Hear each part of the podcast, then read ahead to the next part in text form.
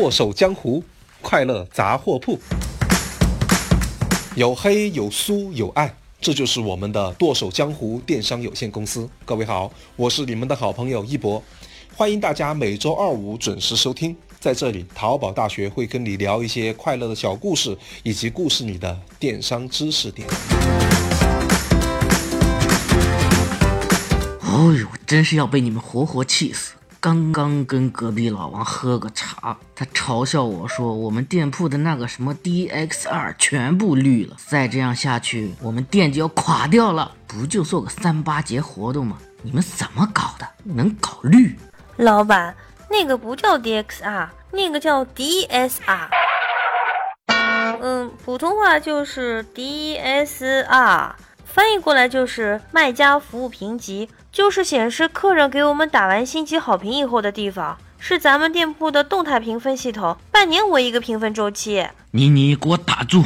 现在开会是找问题，不是让你给我纠错。我难道不知道什么是 DXR 吗？啊啊啊我现在的心情就想先杀你们一个运营祭天。嘿，老板，那啥，那你是想让我死嘞？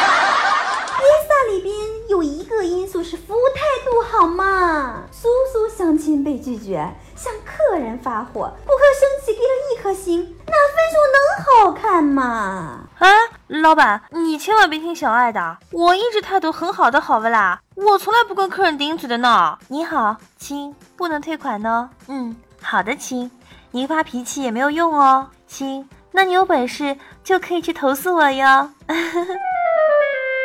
所以 DSR 评分差也不是完全都是我的错呀，那里面还有一项是物流速度，肯定是小易的问题。我闲人板板嘞老板儿冤枉啊！虽然我名字是一博，但是三项评分都一下子博上去，谈何容易啊！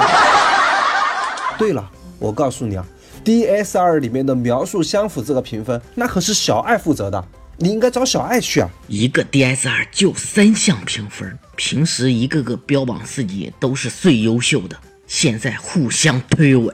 你们的节操呢？你们的节操比店铺的 DSR 下降的更快。老板。虽然咱们店小人少，但是可以在活动前先根据数据做好销量预估呀，事先把活动产品打包，就能大大缩短发货时间和周期了。这样物流的 DSR 评分自然就能提升。嗯，至于服务态度和描述相符吗？对咱们所有客服来说，都是在平时和客人沟通当中需要认真记录，然后把问题反馈给运营的。所以老板，你看 DSR 的工作和客服有多么大的关系啊！因此，我应该管易助理和小爱才对。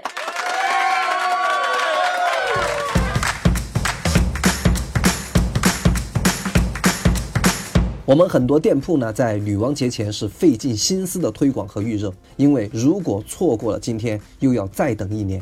但是 DSR 的评分却往往被忽视掉，它对应的是描述相符、服务态度和物流服务三项服务指标。我们知道，流量都是有成本的，我们卖家朋友们砸了白花花的银子，引来了有意向购买的客户。如果不重视这三项评分的话，那么顾客的流失就会越来越严重。这对于一家店铺来讲，那简直就是硬伤。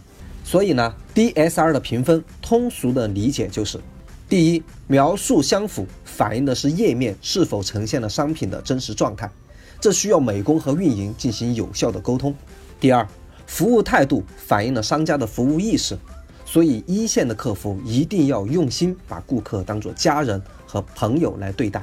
第三，物流服务这一项直接对应了我们的发货速度和快递的物流时间，我们就要在快递的选择和物流关怀上面多做文章。